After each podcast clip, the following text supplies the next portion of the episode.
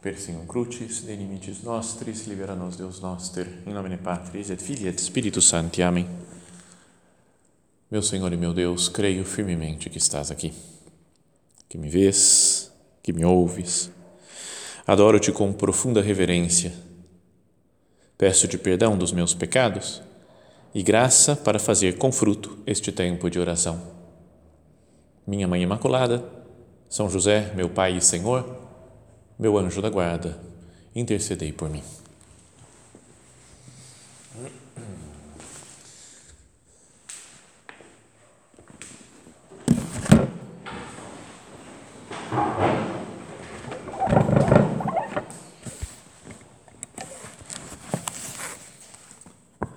Estávamos meditando sobre o Espírito Santo, sobre a sua presença em nós, né, na nossa vida, Ele mora em cada um de nós. E, e agora vamos nessa meditação, a, seguindo essa mesma ideia, pensar que o Espírito Santo, como a gente estuda na teologia, ele é o Deus que une o amor entre o Pai e o Filho. Então, essa é uma característica marcante, né, que nós já sabemos, já pensamos, meditamos, até falamos sobre isso né, para as pessoas, que se o Espírito Santo está presente em nós, ele primeiro nos dá uma união né, com Deus, né, esse, o amor de Deus né, que foi derramado nos nossos corações, esse amor nos, é o Espírito Santo faz com que nós estemos, estejamos unidos né, com o Pai, o Filho e o Espírito Santo. Como o Pai me amou, assim também eu vos amei. Isso fala Jesus. Mas também, além disso, nos dá uma outra união, que é a união com, os nossas, com as nossas irmãs, né, com as pessoas com quem nós convivemos, com os outros batizados, o Espírito Santo no, mora em nós, né, nos transforma, mas não transforma as nossas características humanas, o modo de ser, ou o modo de pensar, uma visão do mundo, né, que às vezes continua, mesmo estando o Espírito Santo junto, o nosso modo de ser, o nosso modo de pensar continua igual, continua da mesma maneira, e das outras pessoas também. Mas o que o Espírito Santo faz é que ele une as pessoas, mesmo sendo diferentes umas das outras. Ele não anula as diferenças. Não é porque todos nós temos o Espírito Santo que a gente pensa igual, acha tudo igual, raciocina igual. Cada um no seu próprio jeito. É o que fala até na, no capítulo 2, lá dos Atos dos Apóstolos, quando descreve a cena lá do cenáculo, né? quando, quando o Espírito Santo vem sobre os apóstolos e depois eles começam a pregar, fala aquela aquela lista enorme né, de, de pessoas de várias nacionalidades que estavam em Jerusalém e diz cada um ouvia as maravilhas de Deus na sua própria língua. Eles estavam falando como o Espírito Santo os, né, os inspirava e cada um ouvia do seu jeito, na sua língua, de acordo com a sua cultura. E não é que todo mundo começou a falar a mesma língua. Cada um continuou falando na sua própria língua, de onde tinha origem. E o Espírito Santo se adapta ao modo de ser diferente, ao modo diferente de pensar de cada um. Então, o Espírito Santo estando em nós, deve levar a uma unidade com as outras pessoas, que não é uniformidade, não é fazer todo mundo pensar do mesmo jeito, continua cada um no seu estilo, mas o amor nos une. Antes nós citávamos aquela aquela a carta de São Paulo aos Efésios, quando ele falava né, não de se embriagar do, do vinho, mas do Espírito Santo. Isso estava no capítulo 5 da carta aos Efésios. No capítulo anterior, o início do capítulo 4, ele diz assim: Eu, prisioneiro no Senhor, estava preso, né? São Paulo, por pregar a palavra de Deus, eu, prisioneiro no Senhor, vos exorto a levardes uma vida digna da vocação que recebestes. Recebemos uma vocação, uma vocação de viver em Deus e de Deus viver em nós. Então ele fala: vos exorto a levardes uma vida digna da vocação que recebestes. Com toda humildade e mansidão e com paciência, suportai-vos uns aos outros no amor. É por amor, no amor. No Deus que é amor, no Deus Espírito Santo, suportai-vos uns aos outros. Solícitos em guardar a unidade do Espírito pelo vínculo da paz. Que estejamos unidos no Espírito Santo e assim tenhamos paz entre nós. E depois, ele fala aquela aquela frase conhecida que todas as vezes que eu leio essa frase, lembra daquela música que cantou na beatificação do nosso padre. Lembra?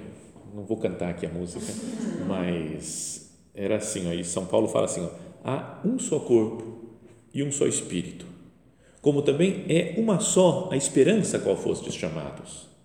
Há um só Senhor, uma só fé, um só batismo, um só Deus e Pai de todos, acima de todos, no meio de todos e em todos. Tem um só Senhor, uma só fé, um só batismo. Mas antes ele fala também que tem um só corpo e um só Espírito, como também é uma só esperança em que nós fomos, fomos chamados. Então, para a nossa oração, agora, né, para a nossa meditação, para a nossa conversa com o Senhor, queria que a gente fosse pensando nessas características aqui que fala São Paulo. Né? O que, que nós temos de. O que, que é uno entre nós? O que, que nós dividimos que é igual? O modo de ser, de pensar, as ideias, as preferências, os gostos, isso é diferente né, de cada uma das pessoas que está aqui e de tantas outras com quem nós convivemos. Mas tem essas coisas que devem ser uma só. E aqui é que a gente deve viver a unidade. Ele começa dizendo: há um só corpo. Claro que não está falando do corpo físico, porque a gente vê que cada pessoa tem um corpo, são duas pessoas diferentes, dois corpos, três pessoas, três corpos. Mas, sendo que São Paulo fala há um só corpo, você fala, que corpo que é esse? É o corpo místico de Cristo.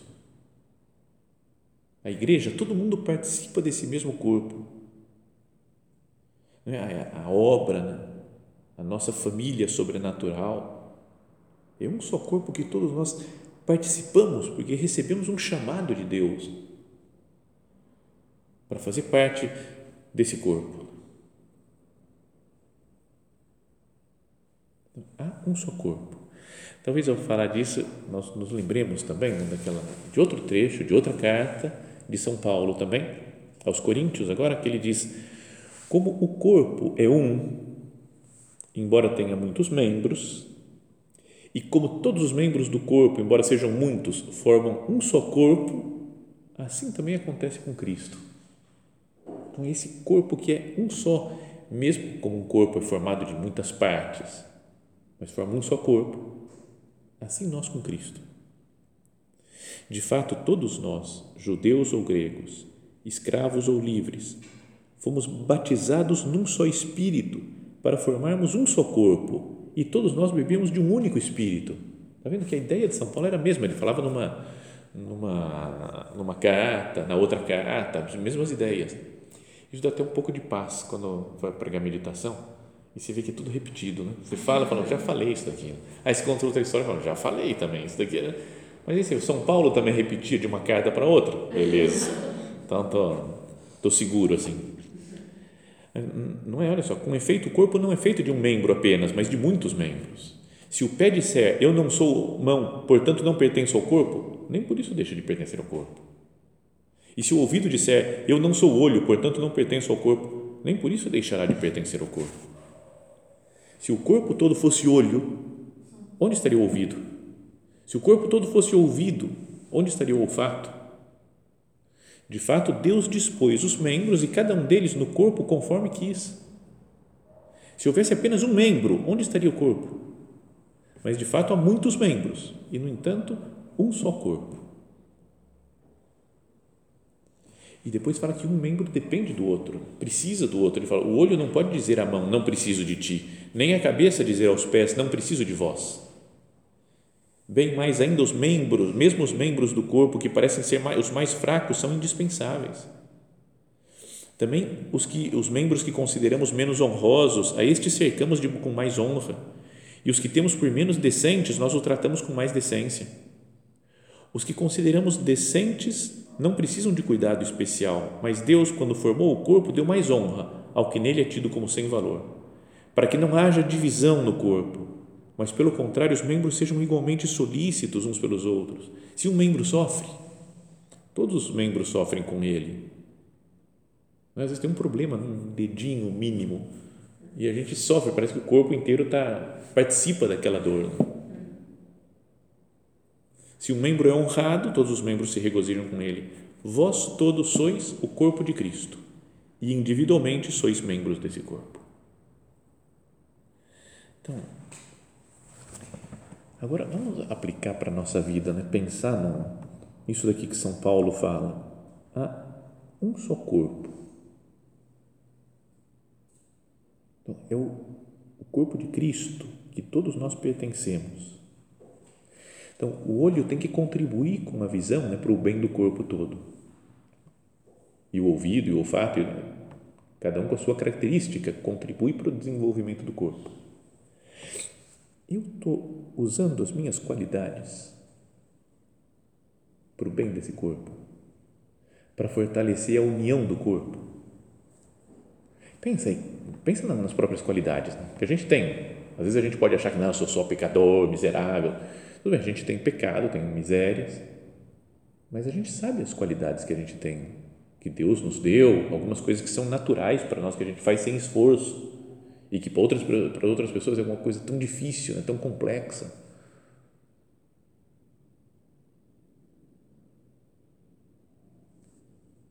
Quais são as minhas qualidades? E como que eu estou usando essas qualidades para o bem do corpo todo, para unir com as outras pessoas.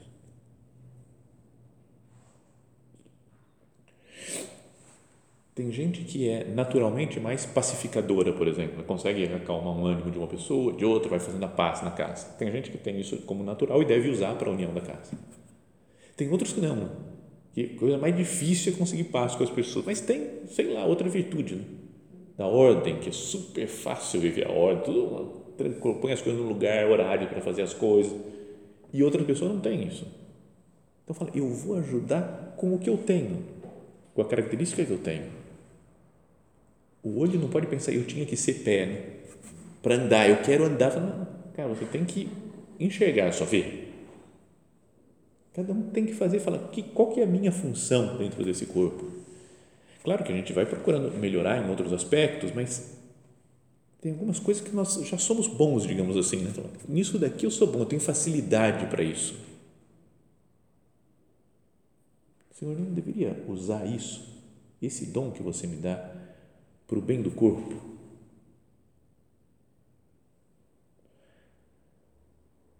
E no corpo, no corpo humano, como fala São Paulo, é bom que as coisas sejam diferentes, que os membros sejam diferentes e aí a gente forma um todo, assim, um completo. Tipo, se todo mundo fosse, se fosse só olho, só ia enxergar, se fosse só ouvido, ia só ouvir, mas não, não anda, não, sei, não fala.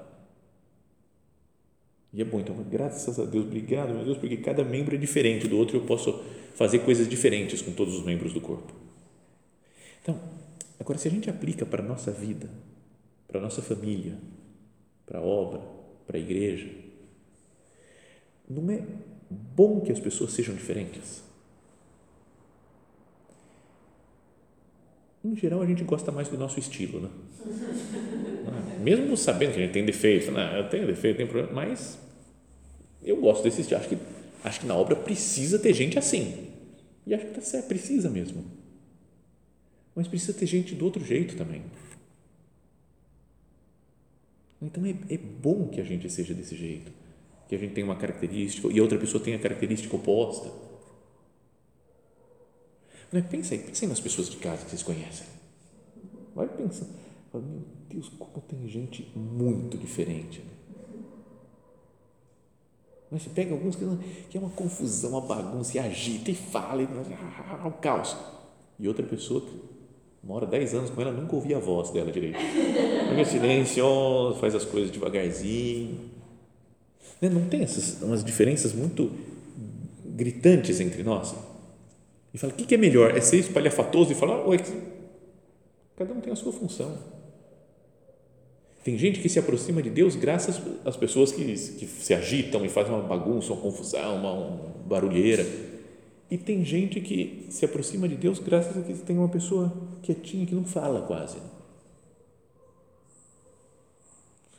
Senhor, obrigado porque nós somos diferentes.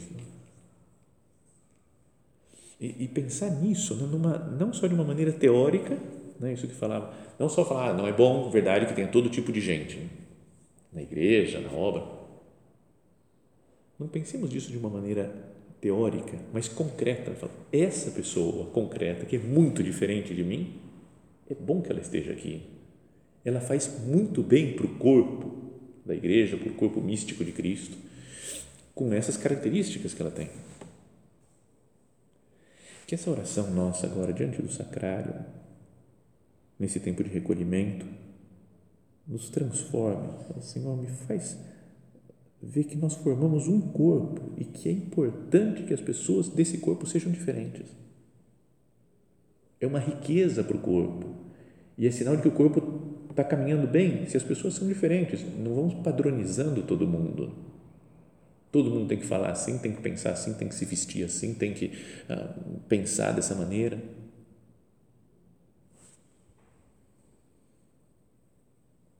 Cada um com seu estilo. É, é difícil às vezes para nós, né? porque a gente gostaria, é mais controlável, digamos assim, se as pessoas fossem um pouco mais parecidas com o nosso modo de ser ou de pensar. Mas vamos deixar que a igreja é de Deus. Né? Deixa que Ele faça o jeito que Ele quiser né? com as pessoas. Há um só corpo, fala São Paulo, um só espírito eu ia comentar cada uma dessas características, mas não vai demorar tudo isso, não. Essa daqui do corpo foi metade da meditação. Fala um só corpo e um só espírito. Um espírito, o Espírito Santo, mora em nós.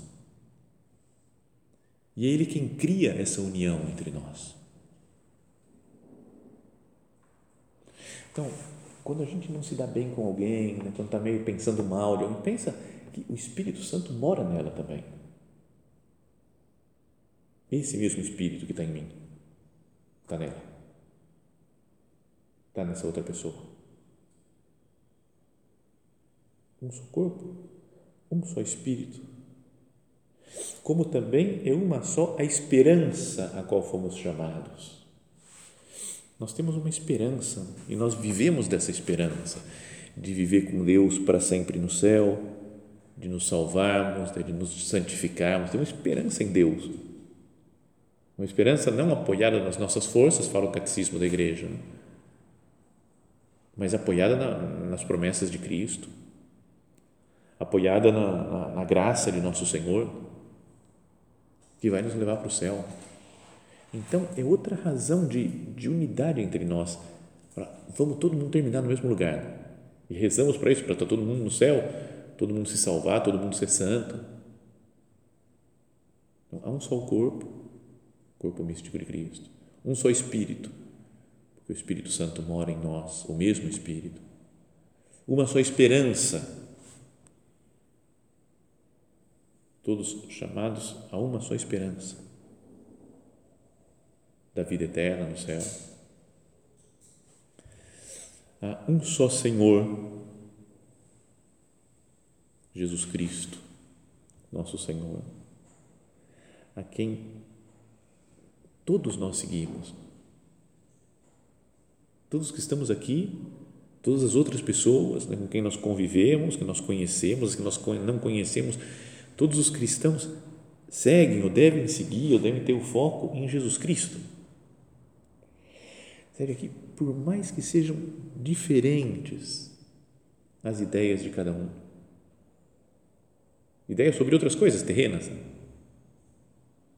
nós temos entre nós, né, e quanto mais nas pessoas conhecidas, é,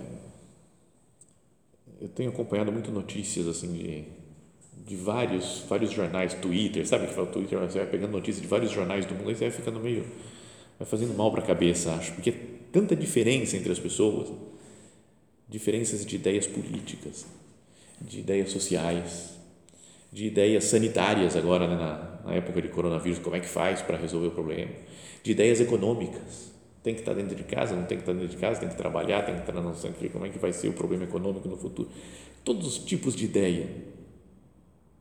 Beleza, Jesus, que seja assim. Cada um pode ter a sua ideia nesses campos de política, econômica, social, sanitária. Mas é um só Senhor Jesus Cristo. É possível ser de Cristo, plenamente de Cristo, e ter ideias diferentes em outros campos que estão né, que são livres. Um só Senhor. Uma só fé. A fé da igreja, toda a doutrina da igreja que foi colocado por Deus nas mãos da igreja, né? o depósito da revelação. Uma só fé.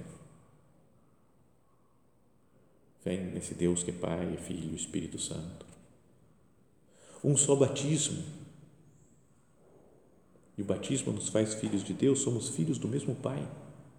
Então, está vendo? É o mesmo Pai, o mesmo Senhor Jesus Cristo e o mesmo Espírito que mora em nós. Se existe essa união entre as três pessoas divinas da Santíssima Trindade, e, e, e essa união das pessoas divinas está, está em cada um, né? habita em cada pessoa, isso deveria me fazer falar, vou mudar também, vou olhar para a pessoa com mais, né, com mais amor. Um só Deus e Pai, né, que está acima de tudo em tudo. Acima de tudo, Deus é transcendente, ultrapassa todas essas características, as categorias humanas, mundanas. Deus está acima de tudo, mas ao mesmo tempo está em tudo. A imanência, Deus que permanece em cada um de nós. Então, essa é a razão, né, que são essas razões, essas essas características, né, que Deus está em tudo, que Deus age através de tudo, de todos, permanece em todos, é o que nos deveria unir com as pessoas. Então, as diferenças entre nós, mesmo sendo evidentes, talvez seja a coisa mais clara, assim, né, quando vê um jeito de ser de uma pessoa, um jeito de ser de outra, a gente vê que é muito diferente. Mas elas são muito menos importantes, as diferenças, do que essas coisas que nos, nos fazem um.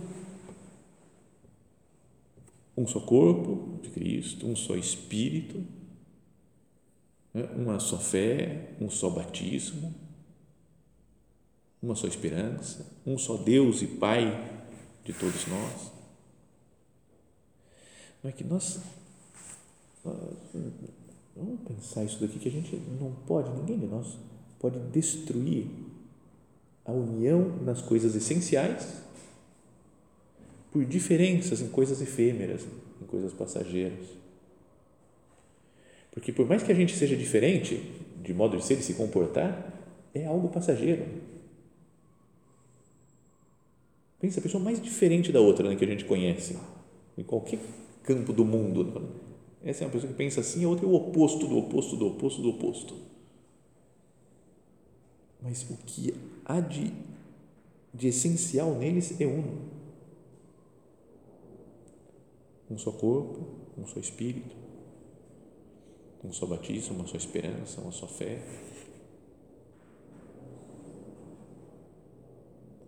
Então, essas daí são as coisas, assim, ideias gerais, né? Ficamos talvez muito nessa meditação. Mas como fundamento, a razão, por que, que eu devo estar unido às pessoas? Por que, que eu devo viver a unidade, a fraternidade, né? a caridade com os outros? por essas razões daqui que nos tornam um só, um só corpo, um só espírito, etc. Mas depois, na prática, o que a gente pode fazer né, para o dia a dia? Hoje, amanhã, o que eu posso fazer para melhorar nessa caridade na união com os outros? E aí, então, aparecem três virtudes que fala São Paulo nessa carta também, aqui um pouquinho, acabamos de ler também um pouco antes dessas, dessa sequência de um só corpo, um só espírito, uma só esperança. Ele fala: Eu, prisioneiro do Senhor, vos exorto a levardes uma vida digna da vocação que recebestes, com toda humildade e mansidão e com paciência. Suportai-vos uns aos outros no amor. Então, como é que eu vou suportar? A, a tradução aqui é meio. Tá bom, vou suportar essas pessoas daqui mas vamos entender no sentido de vou conviver bem com os outros no amor, no amor que é o Espírito Santo, mas como? Com humildade, mansidão e paciência. Humildade, de não achar que nós somos melhores que os outros, né? que o nosso jeito é o certo. Pessoa humilde fala: Eu tenho o meu jeito, mas a outra pessoa tem o jeito dela, que pode ser tão bom quanto, pode ser melhor que o meu, mais importante para esse momento que a gente vive. Então, isso é humildade. Depois, mansidão. Quantas vezes, Jesus, eu me, eu me deixo levar por uma emoção, por uma coisa que me falaram, agora eu falo, vou estourar, agora eu vou, vou falar umas verdades na cara da pessoa. Né? Então, mansidão, os mansos possuirão a terra. Se a gente, pelo menos, tentasse só no modo de falar, falasse de um modo manso, a gente pode conseguir muito melhor, uma união muito melhor entre as pessoas. Porque se eu falo, mesmo que seja uma verdade, mas eu falo gritando, brigando, estourando, falei a verdade, mas isso acaba afastando os outros. Ih, lá vem ela com a sua verdade, né?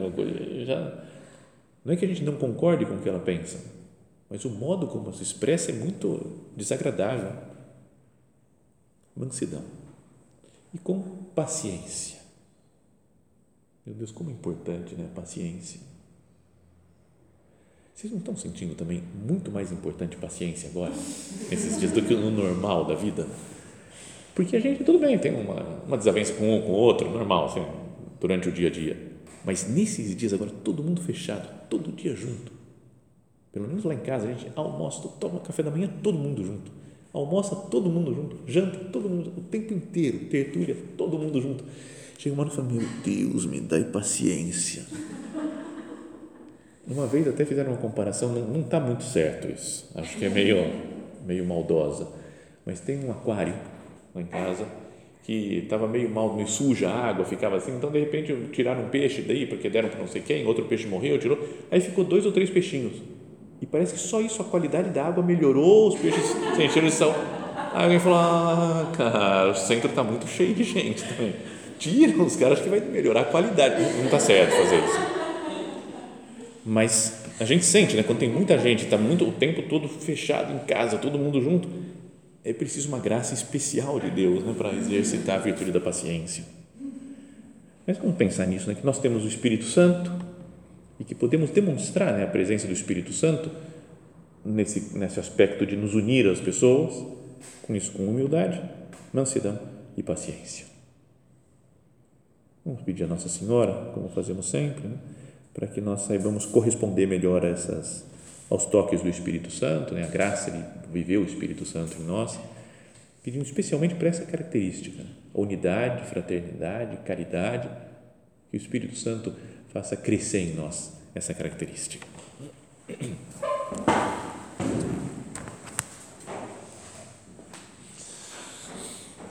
Dou-te graças, meu Deus, pelos bons propósitos, afetos e inspirações que me comunicaste nesta meditação. Peço-te ajuda para os pôr em prática. Minha Mãe Imaculada, São José, meu Pai e Senhor, meu anjo da guarda, intercedei por mim.